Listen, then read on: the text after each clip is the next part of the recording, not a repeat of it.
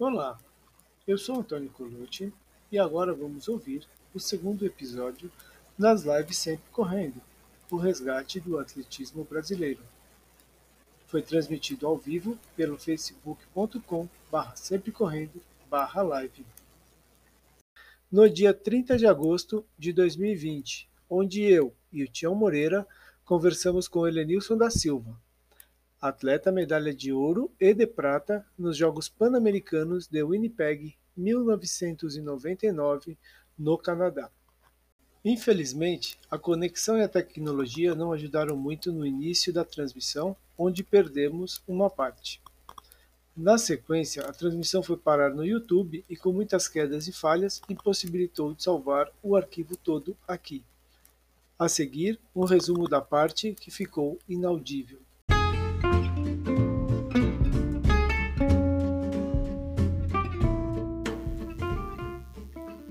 Elenilson da Silva, do Mato Grosso do Sul, morava e trabalhava em uma fazenda.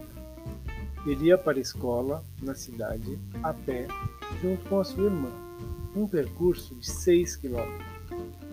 Geralmente, ele esquecia de comprar o cigarro para a mãe e precisava voltar correndo até a cidade para buscar. Felizmente, depois, a mãe parou de fumar e até existe uma corrida em Maringá, no Paraná, com o seu nome, para parar de fumar. Corrida Elenilson da Silva Pare de Fumar Correndo. Ele começou a correr com 16 anos na escola, quando venceu uma competição do colégio pela primeira vez em uma pista em Corumbá, chegando três voltas à frente do segundo colocado. Vitória essa que o fez ser o representante do estado do Mato Grosso do Sul nos Jogos Escolares Brasileiros, o JEB. No JEB, disputou com nomes que já estavam em ascensão no atletismo, como Emerson Iserben e Eduardo Nascimento. Perdeu a prova para os dois na chegada. Iserben ganhou a São Silvestre anos depois. Eduardo foi o recordista sul-americano da meia maratona o Elenilson foi campeão pan-americano. O Elenilson tem uma deficiência física onde uma perna é menor do que a outra 2 centímetros e meio, o que o obrigava a correr com palmilhas para equilibrar essa diferença de altura. Por esse motivo, as provas longas ele não se considerava bom, onde diz ter tempos ruins. Na meia maratona, ele tem o tempo de 1 hora, 2 minutos e 50 segundos. E na maratona, que correu pouquíssimas vezes, fez 2 horas e 12 minutos. Esses tempos, mesmo hoje em dia, são incríveis, pensando nos brasileiros. Só para lembrar, o recorde mundial da maratona em 1998 foi quebrado pelo Ronaldo da Costa em 2, horas e 6 minutos. Então ele estava só 6 minutos acima do recorde mundial. Helenilson parou de correr profissionalmente e se especializou em massoterapia. Trabalha com isso onde mora com a família lá no Mato Grosso do Sul, na cidade de Bela Vista.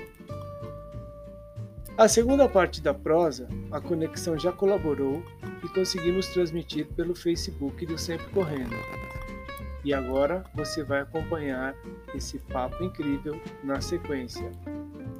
Siga o nosso podcast, assine o canal no YouTube e, se gostar do nosso resgate, reserve as tardes de domingo para acompanhar com a gente. Compartilhe com os amigos que gostam de corrida e de boas histórias. Fique agora com o segundo episódio do Resgate do Atletismo Brasileiro com Helenilson da Silva nas lives Sempre Correndo, o Resgate.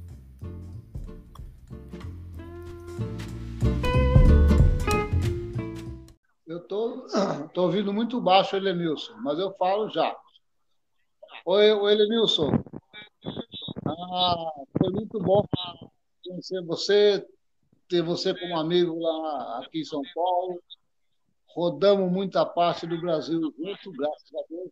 Fizemos uma boa parceria. Diz uma coisa, Denilson. Quando você disputou os Jogos Escolares brasileiro, qual foi a sua surpresa com quem estava na prova nesse dia? Então, então foi seguinte, é, eu competi aqui no Mato Grosso do Sul, que é o, a seletiva do estado, onde você corre, o melhor do estado vai competir o, o seria que na época é conhecido como GEPS ainda, que foi em Brasília realizado, e eu fui o campeão dos 5 mil, né? Nunca tinha corrido numa pista, eu dei três voltas no segundo colocado, na época, foi na cidade de Corumbá, e aí eu fui para Brasília, né, representar o estado do Mato Grosso do Sul. E na prova, logo de cara, já encontrei nada mais, nada menos que Hermisson Ezerben, que a maioria sabe que foi é, o único brasileiro que conseguiu derrotar o keniano Poltergar, né, que foi pentacampeão das corridas de São Silvestre, e Eduardo Nascimento, que foi o recordista nosso sul-americano da meia maratona. E eu perdi a prova na chegada para os dois, né? E aqui na época, ele já estava, eu me lembro que eles estavam em São Paulo, na equipe grande lá, que era na época da Funilense, ainda que a equipe passou Vanderlei, é, Adalberto Garcia, eu passei por lá, Serginho Gonçalves, é, Passarinho, esses grandes nomes do, do atletismo brasileiro passou pela equipe funilense, que era lá na, em Cosmópolis, né? Que era ali na usina. E esses dois grandes nomes do esporte, nada mais depois que ele ganhou a São Silvestre, 97, e o Eduardo foi recordista americano da meia lá em Tóquio, no Japão, e eu fui campeão pan-americano. Então foram os três grandes nomes que surgiram nesses jogos escolares. E acho que é importante que esses jogos voltassem para buscar esses novos talentos, essas revelações na escola. Eu não sei, eu penso dessa forma, né? O Tião caiu de novo, não sei o que ele aprontou aqui, que ele sumiu. Então aí você tinha toda essa turma, o Tião tá voltando. Você tinha toda essa turma que já competia. Eu tô ouvindo. Tião que fica caindo e voltando aí. Agora eu tô ouvindo. Você tinha toda essa turma na pista lá, e aí, como que era o negócio? Tião, você tá ouvindo aí? Agora eu tô ouvindo. Tá ouvindo?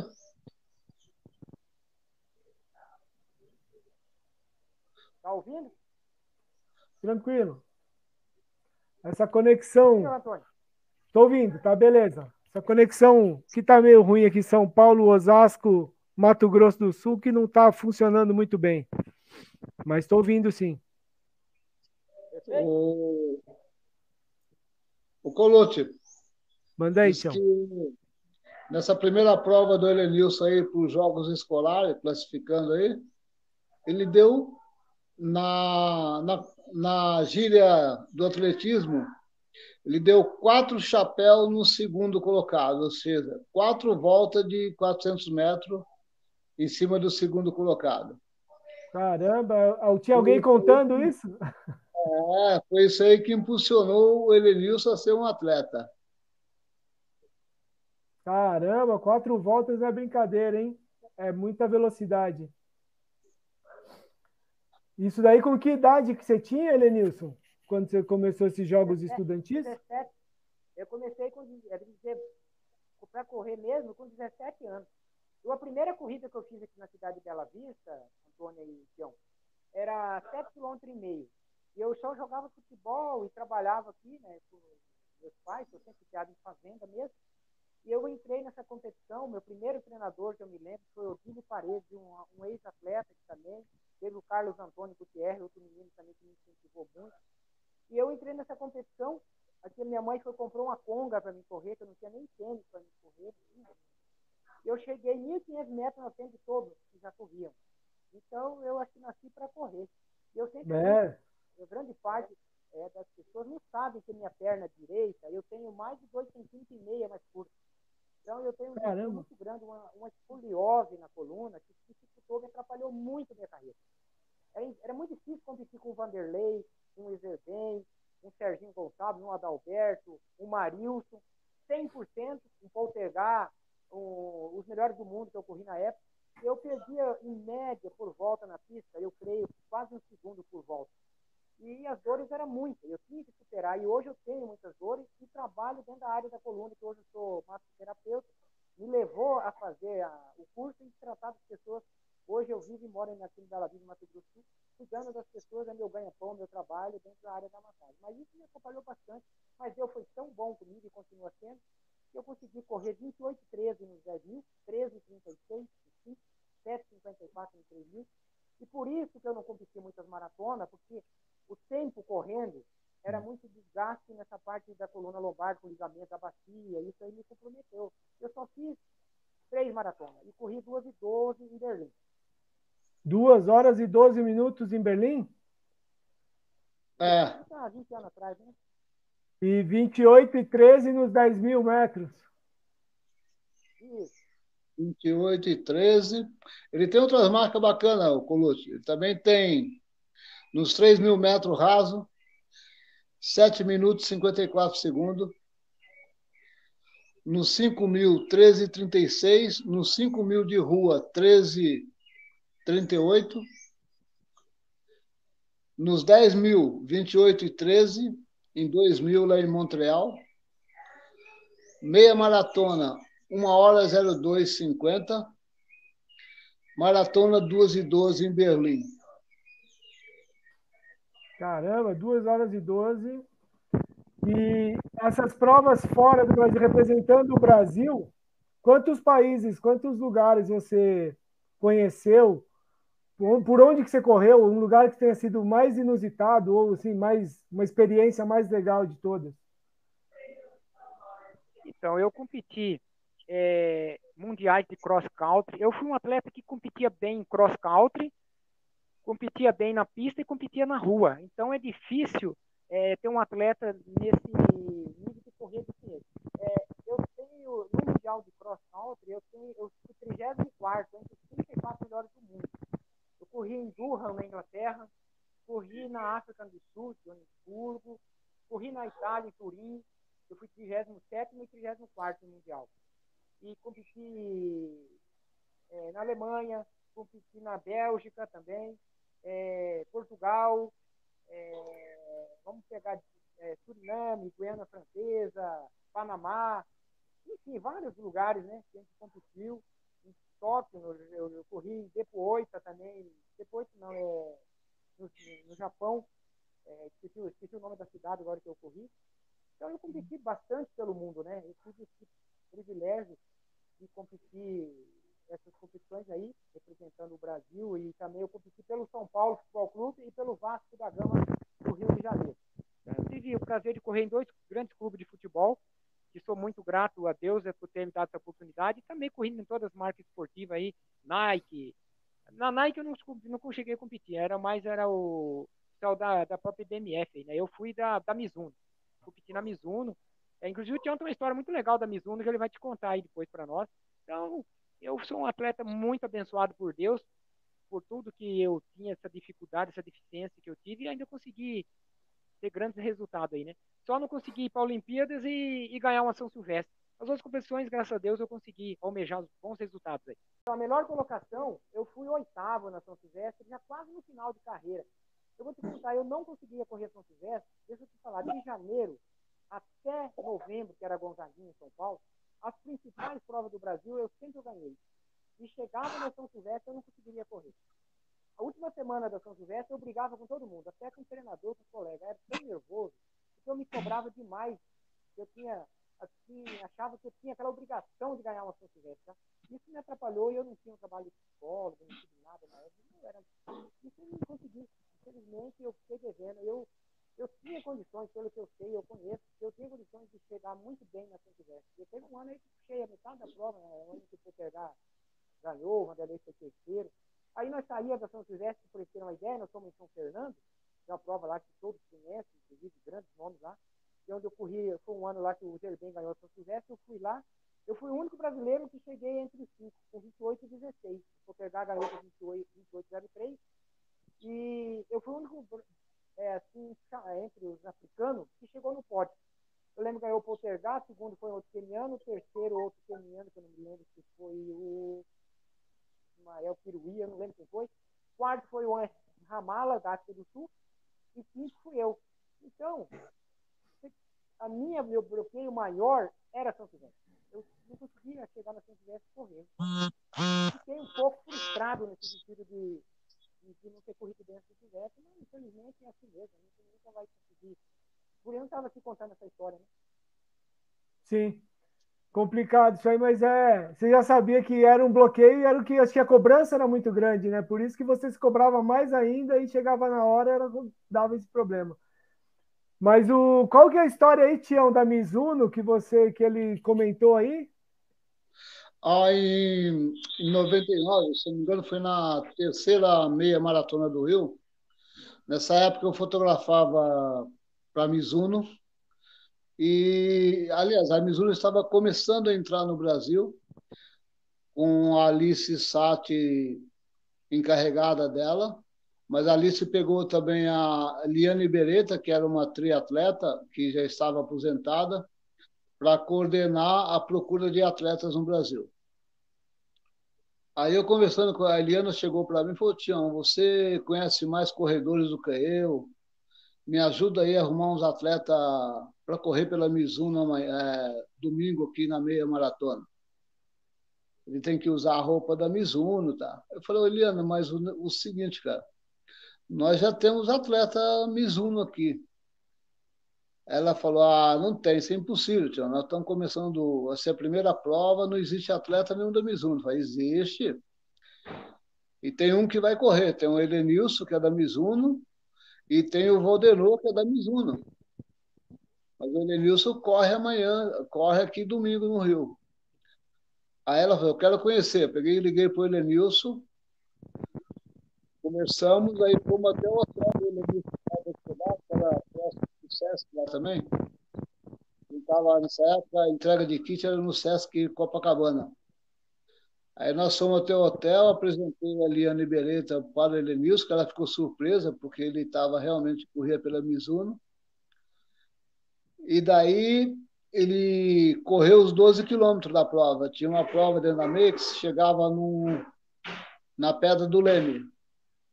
O Helenilson correu os 12 e ganhou os 12. Existia na época uma premiação da Mizuno, que era 150 reais por minuto na TV para o atleta. Então, os atletas iam aparecendo, tinha um cara lá da Mizuno que ficava computando o tempo, quanto tempo ele ficava no ar. Aí somava lá os minutos e pagava para o cara lá, equivalente aos minutos que ele ficou. E o Elenilson liderou essa corrida de ponta a ponta, ele correu os 12 e acabou ganhando a prova. Foi de uma felicidade muito grande que ele passou a conhecer também a galera da Mizuno no Brasil, que ele não conhecia, e vice-versa, que a galera também não conhecia ele. Foi uma bela aventura aquele dia para o Helenilson. Fiquei feliz de ele ter ganho. E a Mizuno ficou muito feliz também de ter o Helenilson na, como representante da Mizuno. Então quer dizer que a premiação era quem ficasse mais tempo aparecendo na televisão com a marca e ele só ficou a prova inteira. Ele foi de ponta a ponta, ganhou a prova e beleza, foi isso? Ele foi de ponta a ponta. Ele tem uma surpresa muito grande que eu vou falar. Eu acho que eu nunca falei isso para ele.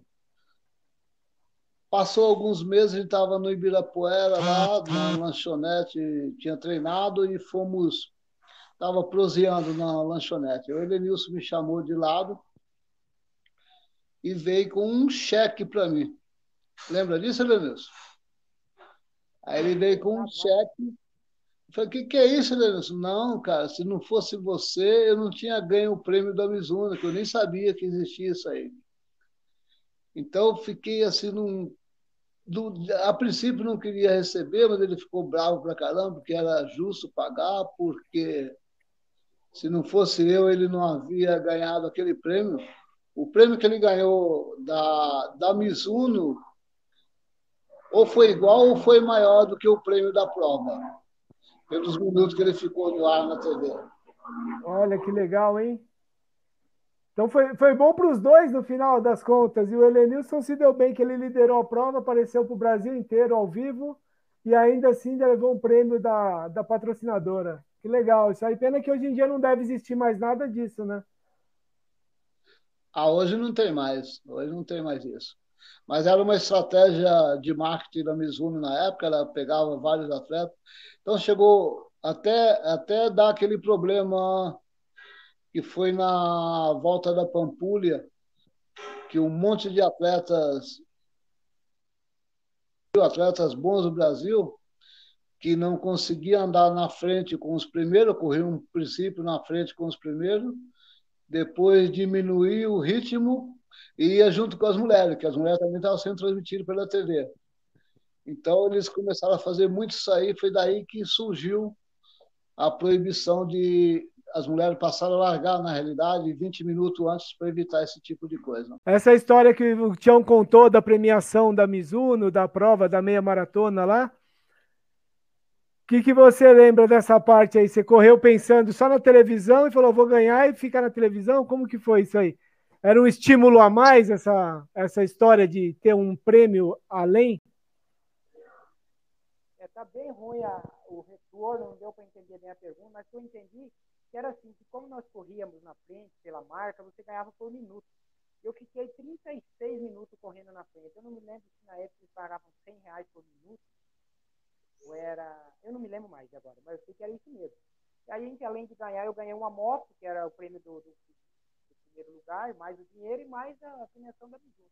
E eu, para retribuir pelo que ele fez para mim, eu sempre fui um homem muito justo, eu acho que as coisas certas, e e ele sempre foi um cara correto também, um amigo, uma pessoa que é, registrou toda a minha história dentro do atletismo, grande parte das fotos que eu tenho hoje, que a grande parte do atletismo brasileiro falou do Tião, todo mundo sabe. Então são milhares e milhares de fotos que ele tem dentro de, do seu arquivo de fotos, inúmeros grandes nomes Desde que ele começou dentro do atletismo até agora, essa qualidade de nova geração, é, falou de foto corrida com o Tião, né? Então ele é, sempre aquela pessoa simples, né, alegre também, estava junto conosco. Ele, tinha o Celinha, tinha o Pedrão, tinha o Serginho, toda a galera que sempre se encontrávamos aí, aí no Ibirapuera, né? E eu tenho que voltar um dia em São Paulo e nós vamos uma corrida no Ibirapuera, né? Corrida não, trotar, né? Correr quando eu era atleta, né?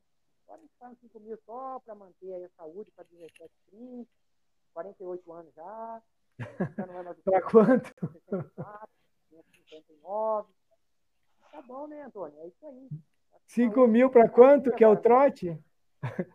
Hein, Helenis? O trote de 5 mil é para quanto tempo? Não entendi, desculpa. Esse seu trotezinho de 5 mil é para quanto? 17 minutos?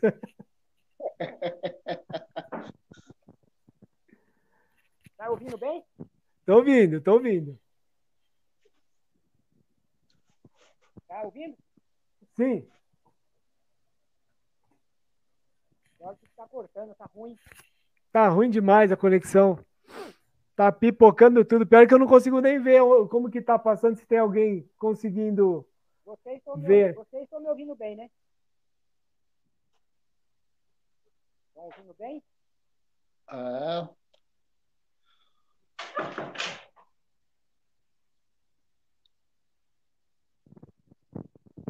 Alô, estão ouvindo bem aí? Agora estou ouvindo. E aí, Lenilson?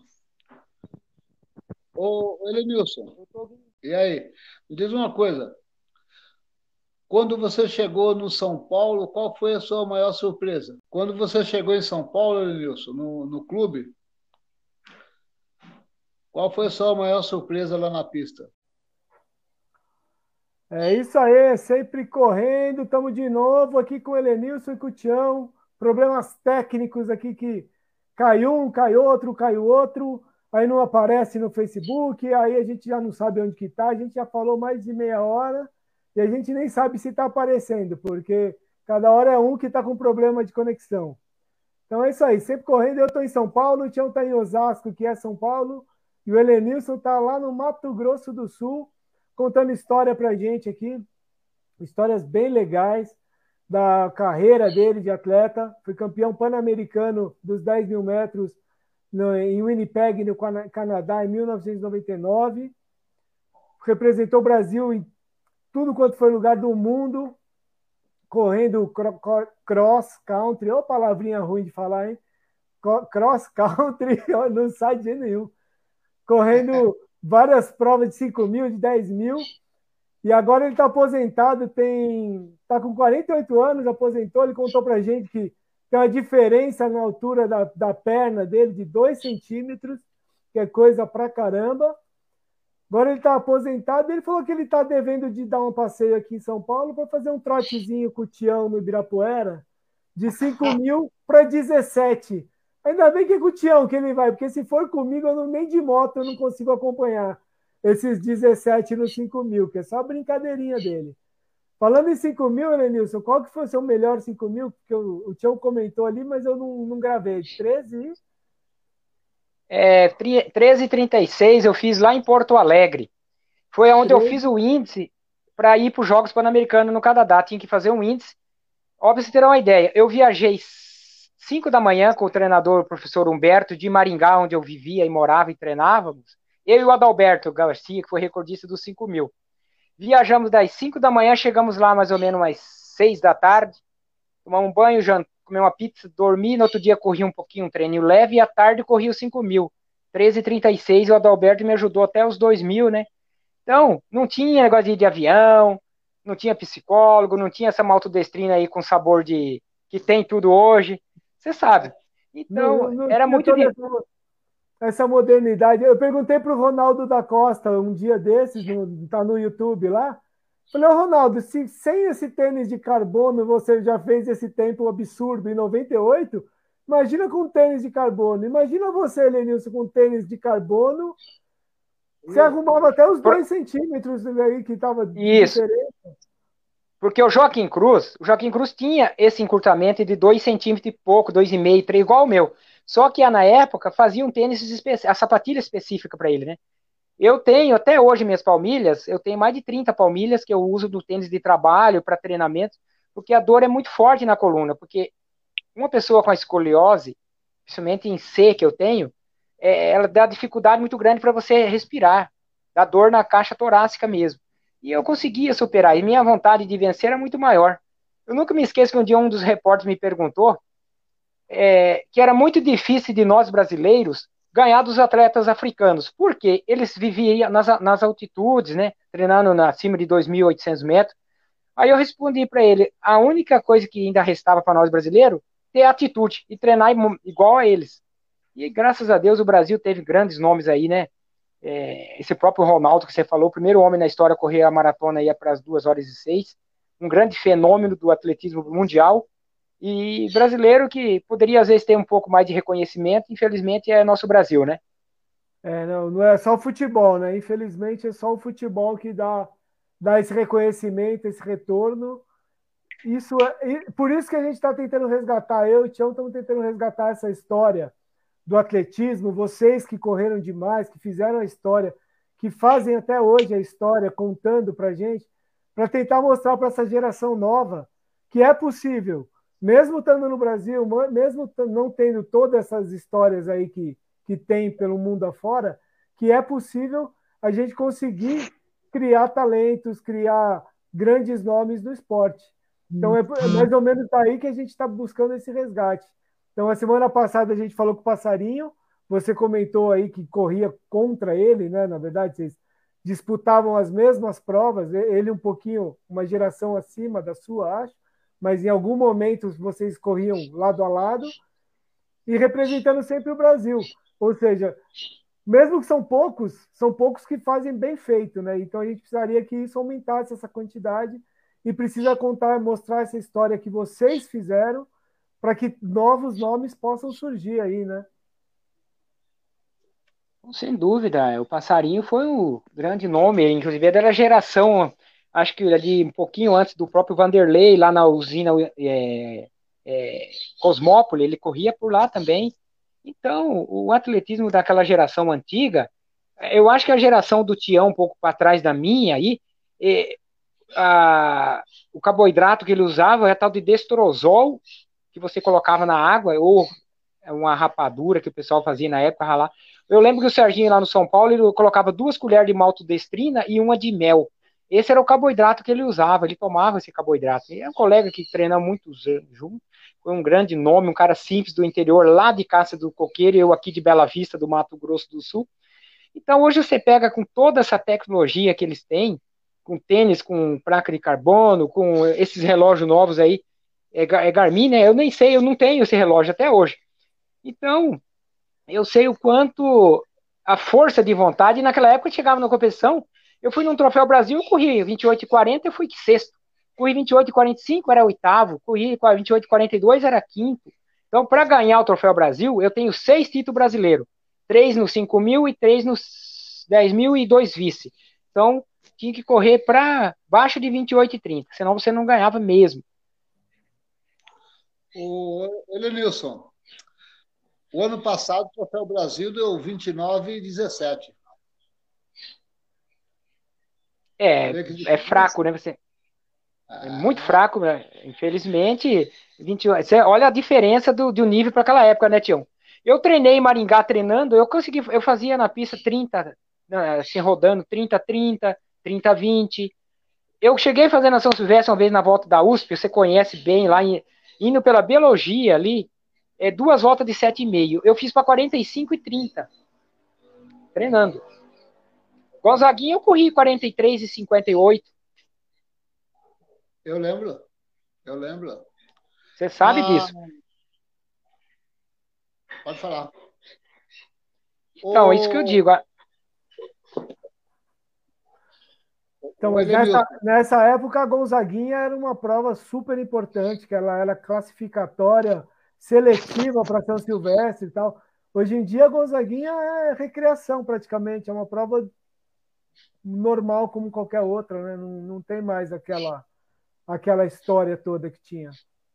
Sim, eu, eu sou tricampeão da Gonzaguinha. E todas as vezes que eu corri lá, eu corri abaixo de 45. Eu tenho 44, 19, ou 44, 18, daí para baixo. Por isso que eu falo, pela história meu da Gonzaguinha, ela tem é subida a, a Brigadeiro, mas pelo grau nível que eu corria a prova da Gonzaguinha, para mim, chegar na Silvestre era para estar entre os cinco, mas não consegui correr bem a São Silvestre, porque eu já expliquei para vocês não é desculpa, não é nada, é questão de emocional mesmo. Sim. Infelizmente, isso daí, naquela época, ainda ninguém, ninguém falava disso também, né? De psicólogo, de não sei o quê, não sei o que lá, todas essas coisas que hoje em dia, antes do cara aprender a correr, ele já tem o psicólogo, já tem o massagista, já tem o, o fisioterapeuta, ele já tem toda uma equipe e não sabe nem correr. Na época de vocês, vocês só corriam e não tinha nada disso, né? Não tinha nenhuma dessas, dessas nutricionistas, é, não tinha nada disso. Era chegar e correr e quem chegasse na frente ganhava, beleza, né? Hoje em dia que tá tudo cheio de história e tal, e aí o tempo não aparece, ninguém mais corre. Fica só olhando para o relógio, que nem você falou, que é o GPS, né? Mas é, o, o, o Elenilson, na época dele lá, está falando em nutrição, hoje tem tudo isso, né? O Elenilson, nós apelidamos ele lá no Ibirapuera de Batatinha, porque ele chegava, ele carregava as tapoé com o inhame dele, a batatinha, esse era o, esse era o alimento dele para ele correr.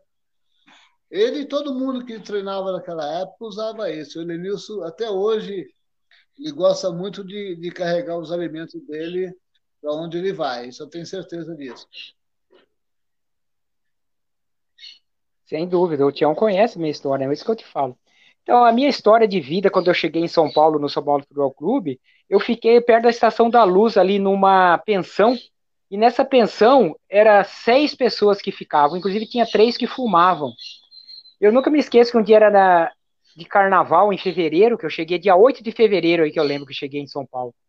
E para mim ir para São Paulo, na época, minha mãe pegou um mês do salário dela adiantado, que ela trabalhou de de sempre de dona do lar, né, empregada em doméstica, foi criou nós, graças a Deus, com muito orgulho. E eu vendi uma bicicleta que eu tinha na época de corrida e peguei esse dinheiro que eu fui para São Paulo. É onde eu cheguei em São Paulo, paguei um mês dessa pensão e onde eu fiquei lá. E aqui, na época, depois eu comecei a ter uma ajuda da prefeitura, que era uma ajuda que eu tinha. E no São Paulo era o treinador e tinha que mostrar serviço no São Paulo. Inclusive o Zé Luiz, a Soninha, que até hoje ela me orienta em alguns treinos, foi mais que um treinador, ele foi um amigo, foi um pai para nós, né? Então aí, graças a Deus, aí chegou a época que às vezes dinheiro público atrasa um pouco. Você sabe que a prefeitura hoje não é todo mês. E a dona da pensão não queria saber. Elenilson, tem dois dias para você pagar, senão você vai para rua, cara. Você é mais um que está querendo dar um nó aqui? Você imagina. Hum. Olhar para lá, tinha um monte de gente na rua ali, na Estação da Luz. Eu treinava dentro da Estação da Luz. E aí, ela tinha um menininho na época chamava Christian, eu lembro dele, tinha uns seis anos. Aí ela, falei para ela, eu vou cuidando do teu filho. Aí eu fui babar dele, cuidava dele, dava banho, levava para brincar no parquinho. Aí ela chegou particular, falou para mim, fica tranquila, você está cuidando do meu filho. Bati uma vitamina de abacate para ele, um copo para ele, já um para mim. Então eu já fui. Deus sempre foi me mostrando onde realmente eu, eu nunca queria desistir do meu sonho, né? Aí chegava o dinheiro, eu pagava a pensão, e assim eu fui levando até chegar onde eu cheguei, né? Depois no São Paulo, eu fui campeão brasileiro já em, com 22 anos, eu estava correndo em Tóquio, no Japão. Com 22 anos, eu fui campeão brasileiro em cima do Ronaldo, com 13,45 no Rio de Janeiro. Então, a minha história do esporte comecei cedo, eu já consegui ter bons resultados jovem, né? E corri, minha última competição foi em 2012, com 40 anos, e corri 14,44 no 5 mil. E aí você parou para quê? Você falou assim, agora eu vou parar, eu vou cuidar da minha vida, vou ficar aqui no meu cantinho, fazer você exercer minha profissão, você é massoterapeuta. É isso? Sim, por que, que eu vim para o Mato Grosso do Sul? É uma região que não temos profissionais nessa área, e aqui tá, tá meus pais. E meu pai já estava meio adoentado, e eu queria é, estar tá com ele os últimos dias dele, já que eu tive que ele já andava bastante doente, até vai fazer dois anos que Deus levou meu pai, e eu tive essa oportunidade de ficar com ele até o final, entendeu? E hoje estou com minha mãe por aqui, tenho minha clínica, trabalho aqui, e minha filha mora em Maringá, no Paraná, eu só tenho uma filha, né? Até eu brinco muito com o pessoal, falou, pô, Aline, você só teve uma filha? Eu falei, cara, eu treinava tanto que nem tinha tempo de fazer filho. Então Deus me deu uma filha que tem, que tem um carinho, amo minha filha, né, que é Ana Victoria Medeiros Silva, já vai fazer 16 anos, e é isso aí, acho que a minha história foi feita com trabalho, com muita, de, com muita garra, né? Sem ter tomado nada de substâncias erradas. Até hoje, graças a Deus, ainda estou correndo aí para 17,30 no 5 mil, mais para qualidade de vida, mas se você estivesse fazendo coisas erradas, você não consegue mais, o corpo não aguenta mais, né? É, não, isso, isso é uma verdade muito grande. Você parou ainda no, num nível elevadíssimo, 14,40 no 5 mil. Hoje em dia é o que a gente estava falando agora há pouco. Poucos correm nesse poucos considerados elites, melhores hoje do Brasil, são poucos que fazem 14,40 no, no 5 mil, foi quando você parou. Então, assim, você parou super bem e tal. E aí, na, em Mato Grosso do Sul, você também organiza umas corridas, você estava falando contra o cigarro, como que funciona isso aí? Não, essa corrida é o seguinte, é em, é em Maringá ela, é uma usina que eu corri oito, isso. Aí essa corrida é contra o tabagismo, né? É, prova Helenilson Silva para de fumar correndo. É, eu venci três edições dela também, só que esse ano eu creio que não vai ter devido a essa pandemia, muitos grandes eventos que já aconteceu, que não precisam acontecer, que nem a São Silvestre provavelmente tenha, né? Mas vamos é. pensar daqui para frente, eu acho que os eventos vão voltar. Eu tenho fé que tudo é o tempo de Deus e nós estamos passando por essa situação para nós aprendermos. Nós viemos aqui nesse planeta chamado Terra para evoluir, então vamos aprender, né? É, isso é verdade. Acho que o importante é não ter pressa. Eu acho que tudo tem um tempo. Se infelizmente esse ano a gente teve que parar com corrida, parar com todas essas coisas, é respeitar e esperar na hora de retornar com a melhor qualidade possível, com segurança, que é o mais importante, porque não adianta nada fazer as coisas e não ter segurança, né? Fazer mais ou menos não serve, tem que fazer fazer bem feito, né? Isso é importante mesmo. E aí, quando você estava aqui em São Paulo, no São Paulo, aí você treinava no Ibirapuera, encontrava o Tião lá direto. Aí vocês têm bastante história com o Tião. Ele contou a história de vocês lá, da história da, da meia do Rio. Qual uma outra história Sim. que ele falou que você era o Batatinha, que você andava sempre com a sua marmita de batatinha na mão. Qual uma história boa que você tem para contar da gente do Tião aí, que é o rei das fotografias? Pô, o Tião, eu eu tive o privilégio de ir até no casamento dele, pra você ver como que tinha amigo, né? Aí eu até eu falei com a, com a noiva dele na época, né? Eu falei, acho que ele ia casar no sábado. Eu falei pra ele, porque você não adianta para que é quinta-feira. Vai que ele sai correndo aí e te deixa, né? E graças a Deus, graças vai a Deus ele casou aí com. Tem uma prova no mesmo dia, no mesmo horário, ele vai lá tirar foto, né? Não vai ter jeito. Até que achei que ele ia entrar na igreja correndo, né? Porque a esposa dele era atleta também, de alto nível, correu muito. Graça foi uma grande atleta, amiga, parceira. E eu fico tão feliz que, graças a Deus, que até hoje eles estão bem, né? Estão juntos. Que é isso aí, o amor é isso aí, né? Tem que construir todos os dias. E ele também continua aí firme e forte aí nas, caminhadas da vida, né? Mas temos muita história, né, Tião? Graças a Deus, né? A gente viveu esse momento único aí, que Deus deu essa oportunidade de eu poder ter conhecido os, o senhor e mais grandes nomes do atletismo, os amigos. E foi maravilhoso e continua sendo que nós estamos aqui novamente dando essa oportunidade de falar um pouquinho da nossa história, né? É verdade, Lenilson. O Colucci, vamos fazer uma, um remate do começo, porque aquela primeira live caiu tudo. Acredito que muita gente perdeu o começo. O que, que você acha?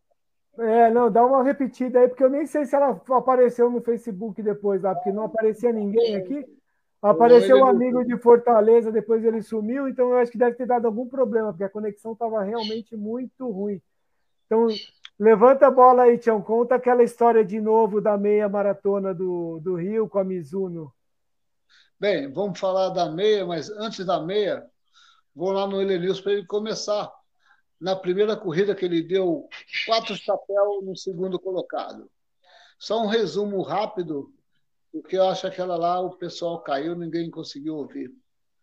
E que foi o passaporte para você ir para os Jogos Escolares Brasileiros, que lá no escolar você enfrentou o Emerson Zerbem e o Eduardo Nascimento, nosso amigo do Zé.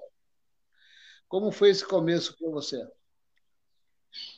Então, amigo Tião, amigo Tônio aí, os ouvintes, foi assim, é, eu trabalhava aqui numa descascadeira de arroz, entendeu? E aí eu me lembro que o orientador meu, Odílio Paredes, e depois também o próprio amigozão, né, Carlos Antônio, que também foi uma pessoa que me incentivou bastante aqui no atletismo de Bela Vista, e veio me falar, vai ter uma competição lá em, em, na cidade de Corumbá, onde vai ser a seletiva, os melhores e representar o Estado em Brasília, nos JEBs, que seriam Jogos Brasileiros na época.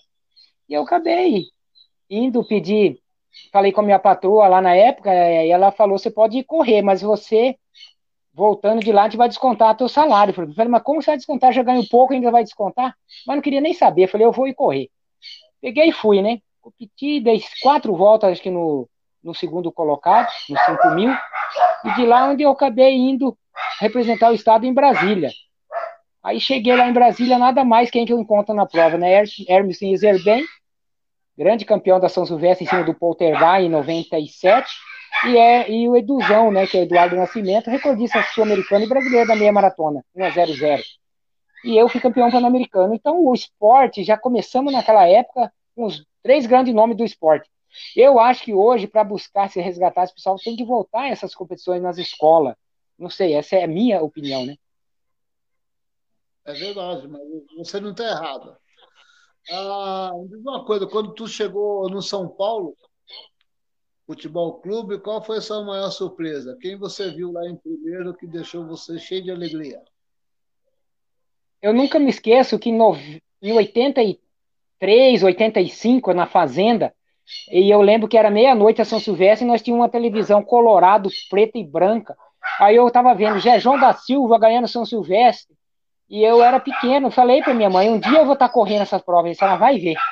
E para mim era um ídolo, um sonho conhecer esse tal de João, José João da Silva. Aí quando eu chego no São Paulo, que o treinador José Luiz me apresenta, quem que eu vejo? José João da Silva, grande campeão da São Silvestre, encerrando a carreira, e eu começando no clube aquilo para mim foi uma, uma um, assim, sabe, você levar um choque e falar, não, como que Deus é maravilhoso, né? E o treinador, eu não aguentava o treinamento, até na metade do treino, e daí ele mandava eu parar. Eu não, não aguentava, não tinha condição física, era muito. faltava preparo físico, né?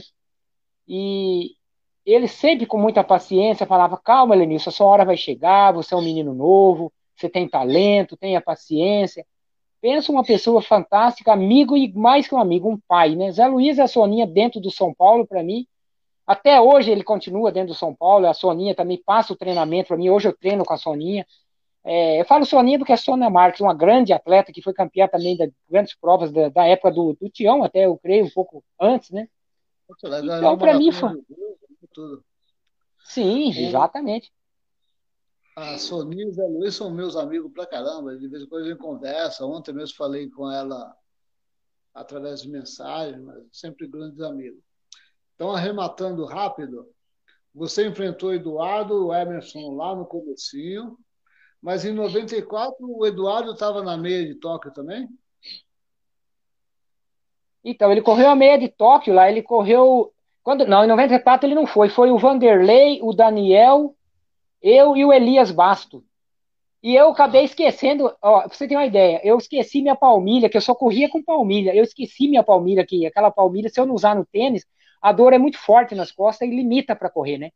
E aí ainda consegui correr 1 a 4 na meia lá, naquela época. Isso é em 94, 1 e 4 eu corri na meia, e o cara ganhou, eu lembro que ganhou na época, correu 1 a 0 0. O melhor brasileiro foi o Vanderlei, foi terceiro 1 a 1 alguma coisa.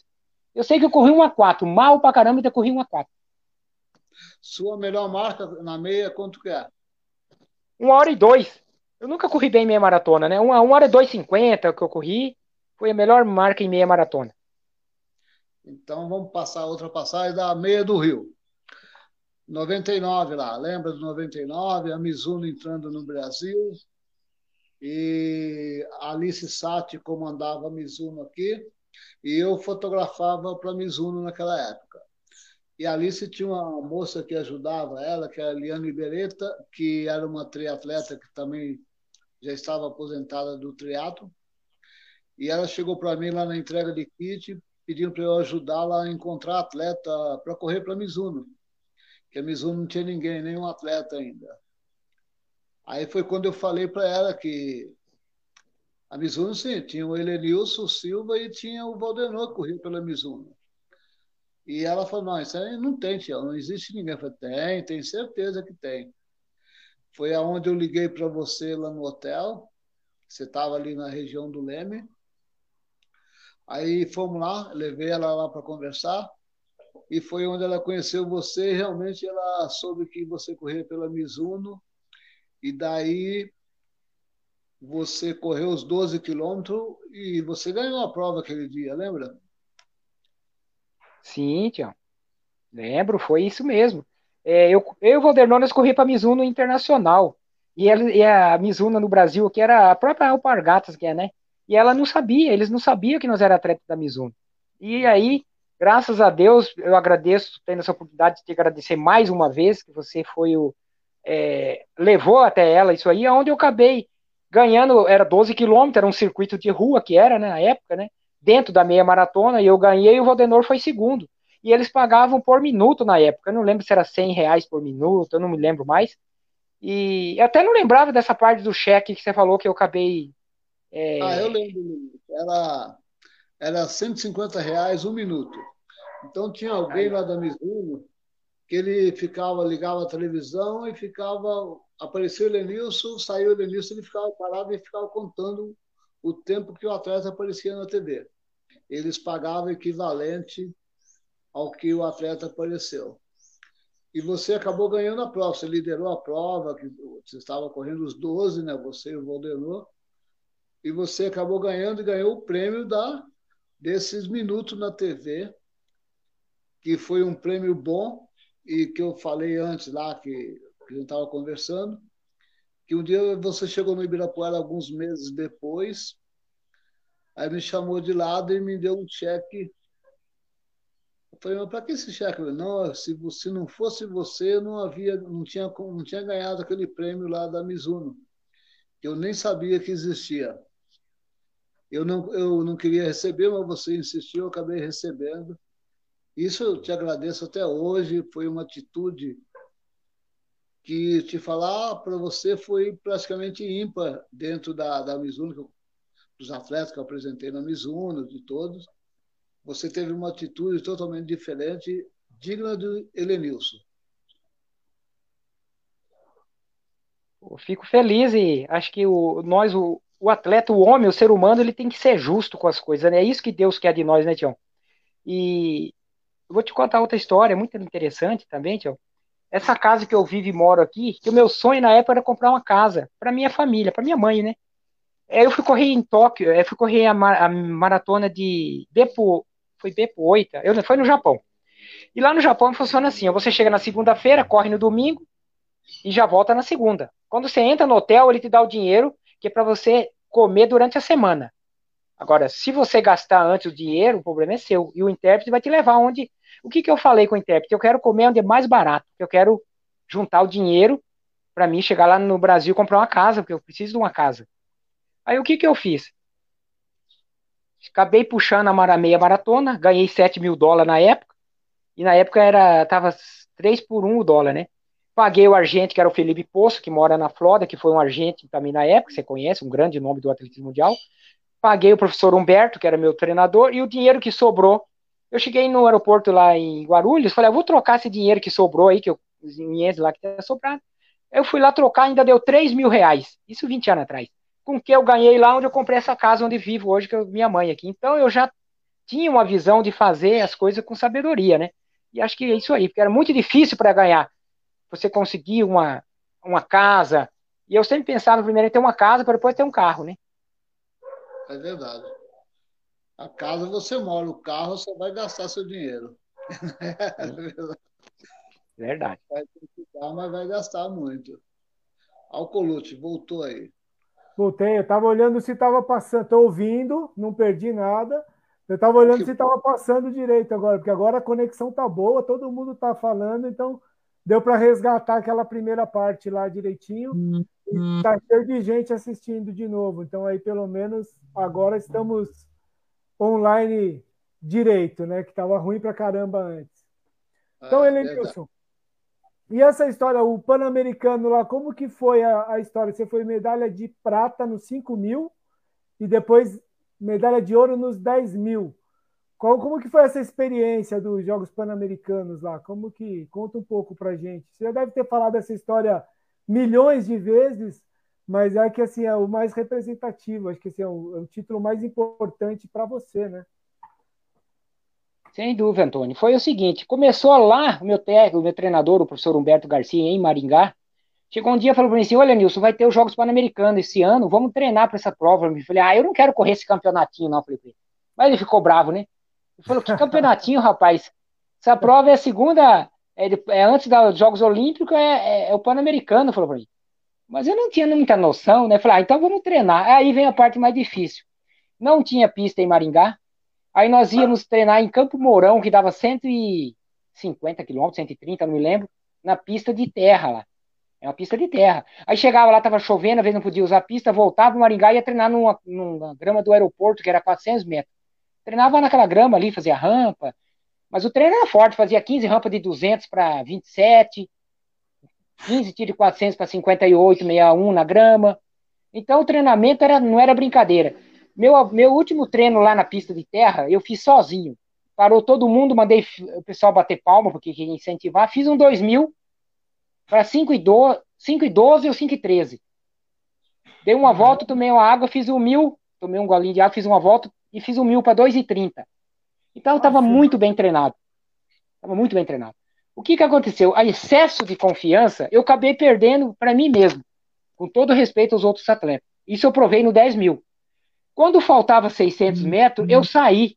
E não era, eu achei que era 400. Eu corri 55 aquele 400 e ainda tinha 200 metros. Onde eu travei faltando 30 metros. Eu fiz 2,28 naquele mil, mais ou menos, e perdi a prova. E aí o que aconteceu? O mexicano fechou o outro colega, acabou sendo desclassificado, eu que ia ser terceiro, acabei sendo ficando com a prata e depois eu corri diferente. Meu treinador meteu a boca em mim com todo respeito, falou: Cara, você correu errado, fica atrás. Era fazer correr só os últimos 200 metros. Aí o 10 mil eu, eu era muito rápido. Eu, eu virava para 53, 54 minha última volta em 400 metros. Era difícil do atleta, se me levasse para o final e eu chegasse bem, dificilmente eu perdia. Então tinha que me matar já no meio da prova. Né?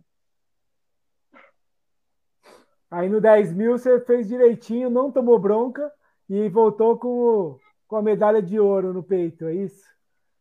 Foi isso, eu corri com sabedoria, o que ele tinha passado. É normal, primeiro jogo pan-americano atletas do alto nível, aquele menino que foi segundo no 10 mil, Galvão, ele foi quinto na Olimpíadas. Ele só perdeu para os africanos. Ele tinha 27 e 30, eu acho que nos 10 mil, ele tem 27 e 30. Então não estava correndo com qualquer um, estava correndo com os melhores do, do mundo daquela época, né? Sim, você estava tava representando o Brasil e eles representando o país deles, né? Então espera-se que sejam os melhores de cada país fazendo a sua parte. Só não podia ter os africanos, que aí não seria pan-americanos. Mas o. Então, esse seu torneio, essa, essa provinha que você não queria ir, era só a Série B da Olimpíada, por assim dizer, né? Porque o senhor vem, né? a Série B da Olimpíada, mas não por opção, né? Porque os outros não podiam, os europeus não podem participar, né? Quer dizer, era o melhor que tinha das Américas. Então, parabéns Sim. mesmo por esse, por essa coisa. Essa, essa sua experiência aqui em São Paulo, que você falou que você chegou, foi bem difícil, morou na pensão, tal. Quanto tempo que a corrida levou para você conseguir se estruturar e conseguir viver da corrida?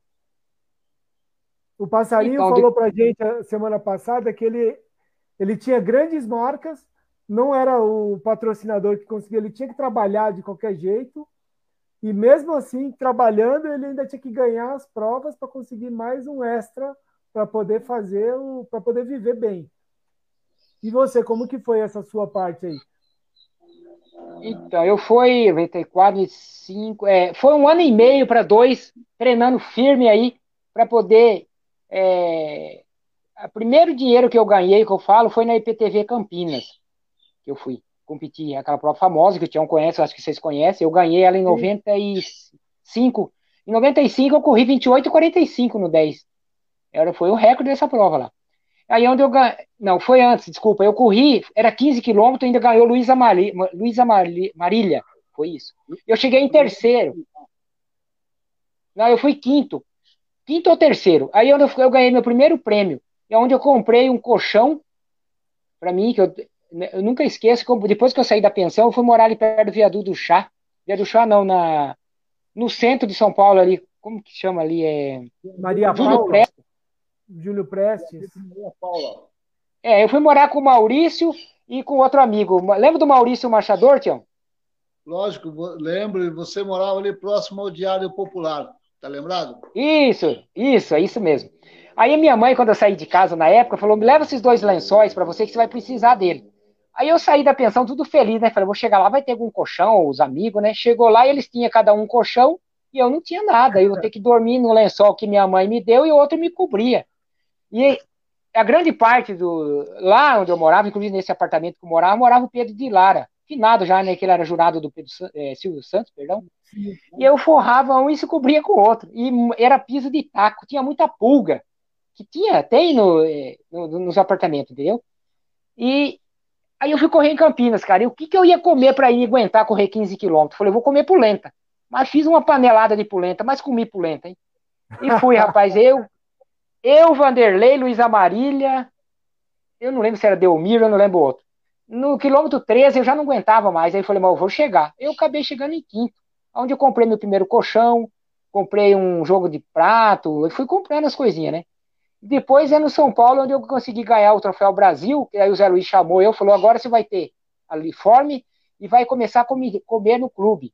Aí nós íamos almoçar no clube já. Pô, aí eu tava feliz com nutricionista, já comia no clube, dormia lá, à tarde treinava, me dava uma marmita, já arrumava para levar à noite. Então foi muito bom. Na época eu consegui já se alimentar mais. Aí o que eu queria era ter é, uma estrutura melhor para me treinar, né? Depois dali eu só fui tendo grandes resultados na minha carreira. Aí você treinava na pista lá do, do clube, em volta do campo mesmo. Sim, eu me lembro na época o finado Tele Santana, que era treinador, o Dario Pereira, tinha o outro lá, o como que é? Rojas também, que era treinador Rojas, do goleiro. Roberto isso, Rojas. isso, toda essa geração. Eu lembro que o Cafu e o Juninho Paulista, ele corria um pouco, eles gostavam de correr, ele corria bem, né? E aí acabava o treino, eles davam. Era velocista, né? Os caras chamavam. Isso, corria bem. Me davam uma garrafinha de Gatorade que sobrava do treino, eles davam pra gente, né? E ali eu treinei muito com o Serginho, com grandes. O Serginho foi um grande parceiro e um grande atleta também, né? Foi um colega assim, de Serjão, Sérgio Couto, foi os nomes da época do atletismo da minha geração, né? Então, muito legal essa experiência, porque na verdade essa turma que você falou do futebol do São Paulo aí, eles moravam, metade, o Tele Santana mesmo, eles moravam lá no Murumbi, né? No, no, no espaço lá. A maioria deles moravam por lá também. Então você acabava convivendo direto com eles, até melhor para você que fazia seu, seu treino, você tinha uma estrutura do futebol que te apoiava, né?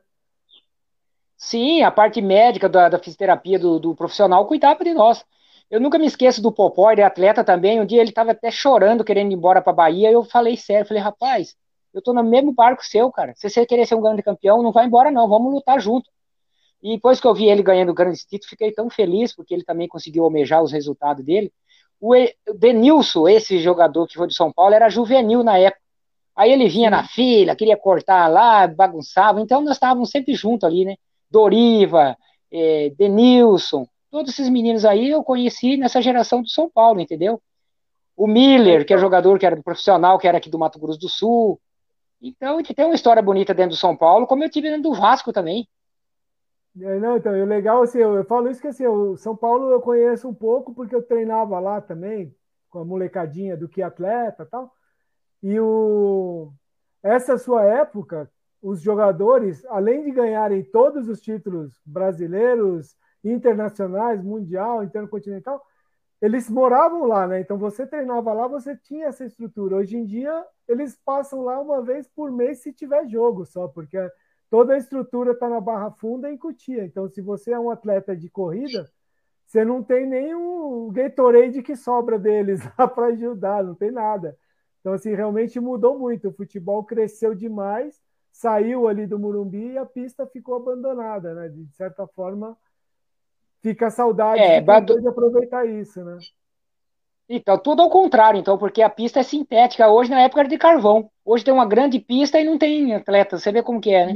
Então, você vê, a hora que a pista melhorou, saiu toda outra estrutura e aí tem pouca gente lá. Tem três ou quatro atletas, assim, que, que sofrem bastante para conseguir manter um, um nível bom.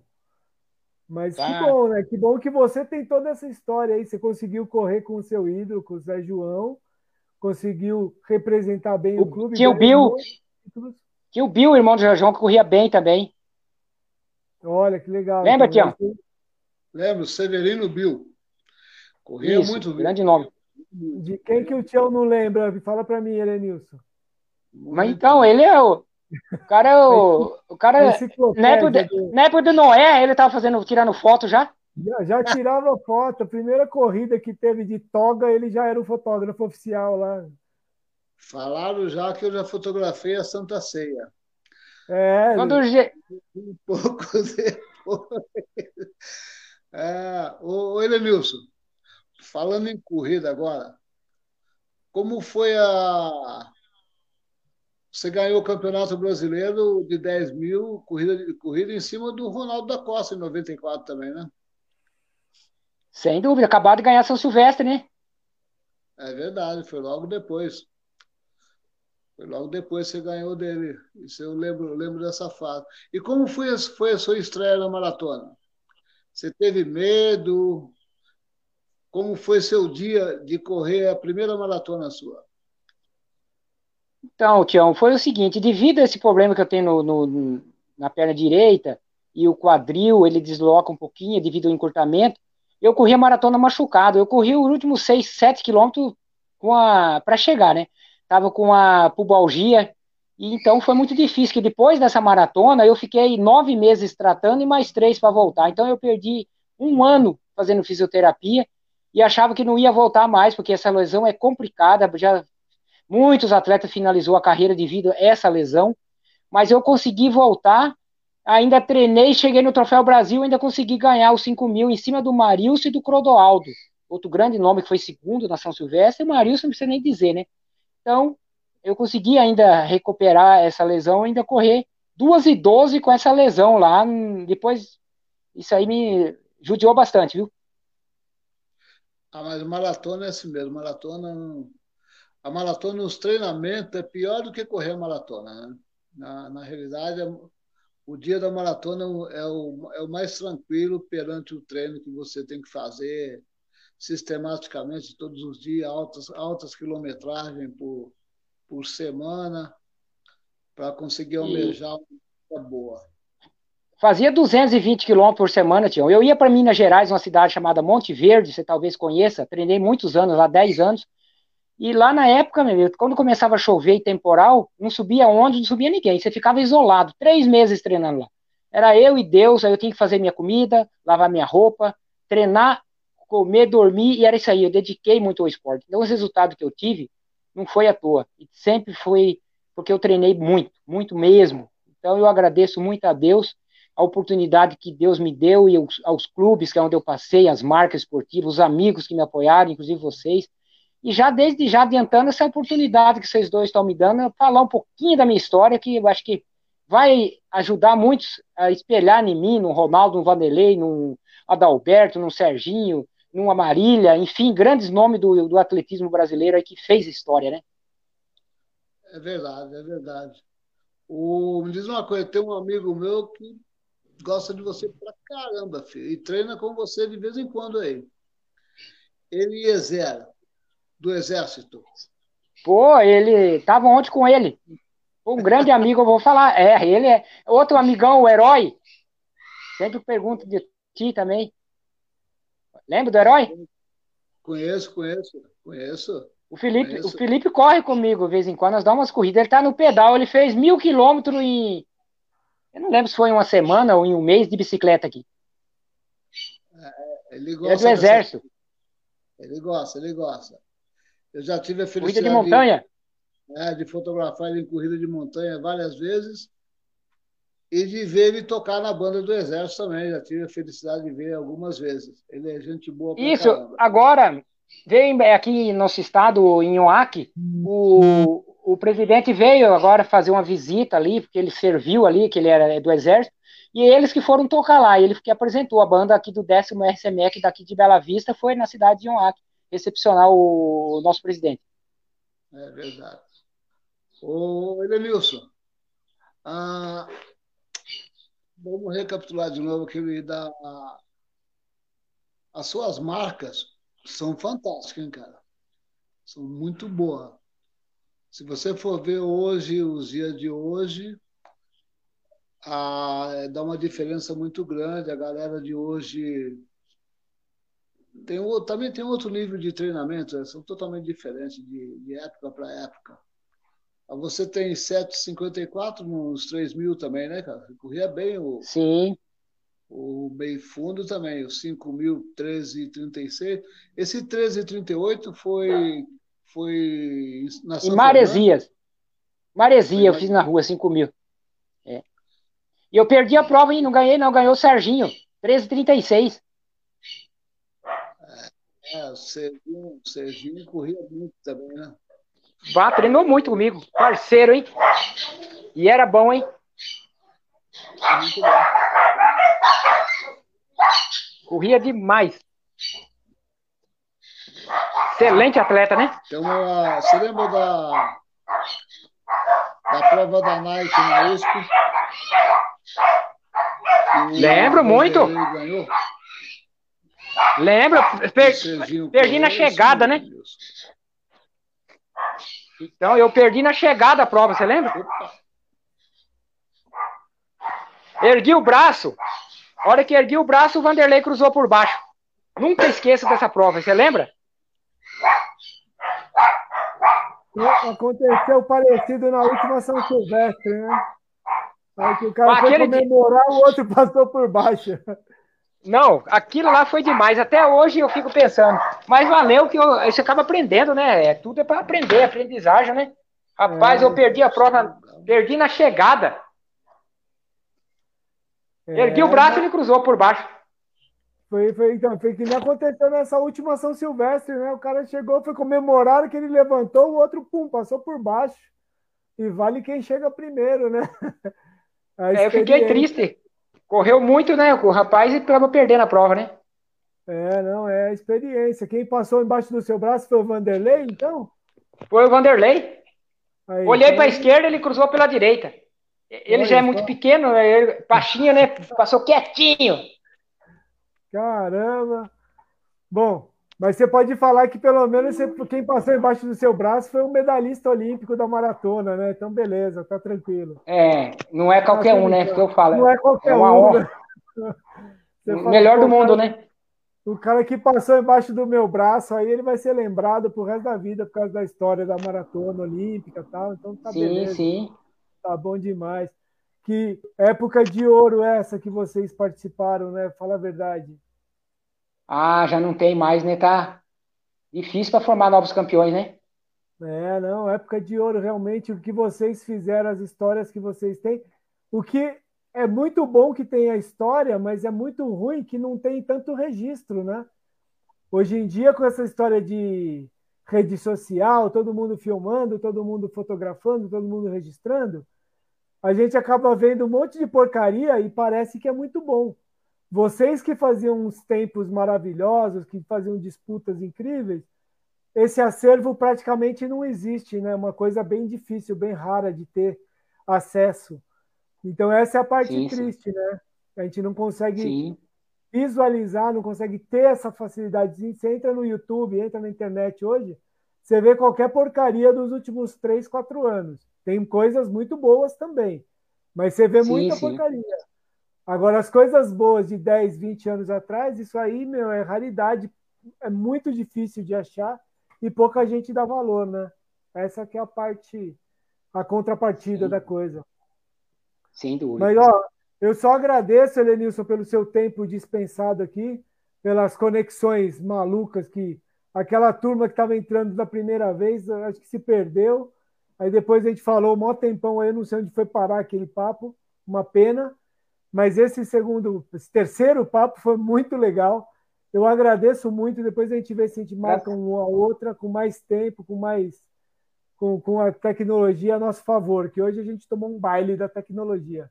Mas muito legal te conhecer melhor, conhecer as histórias com o Tião aí, que o Tião é super parceiraço aqui, é o, é o rei do, do Ibirapuera e sabe todas as histórias de corrida dos últimos 30 anos. E muito legal mesmo, muito bom, muito obrigado, viu? Obrigado, eu agradeço muito aí ao senhor e também ao amigo Tião e a todos os ouvintes aí que estão nos assistindo. E isso aí, faz parte, né? No comecinho ali, eu também, essa parte de eternização, estou muito mal, eu não tenho. Tem que aprender muito, né? Ainda sou da época, ainda é, tem muito que aprender. Essa gurizada hoje nos ensina tanto, minha sobrinha, quero que você veja, né? Aí eu tenho a minha nossa, filha que também que me ajuda. A nossa geração é totalmente analógica, né? Fala a verdade. Essa, essa modernidade aí é muita coisa, é, muita, é muito rápido para a gente entrar nisso. Fala aí. Temos que estar apanhando, né, mano? Vamos aprendendo, né? Estamos aqui para aprender, né? Fico Sim. feliz pela oportunidade que vocês me deram e o espaço para me falar um pouquinho da minha história. Primeiramente, vou sempre agradecer a Deus, né? Acho que ele foi e continua sendo muito importante na minha vida. E um dia eu vou ter a oportunidade de conhecer eh, você, Antônio, para nós corrermos junto aí no parque aí, junto, de boa, sem estresse. Agora é só para saúde, qualidade de vida. E o Tião tirar umas fotos nossas, né?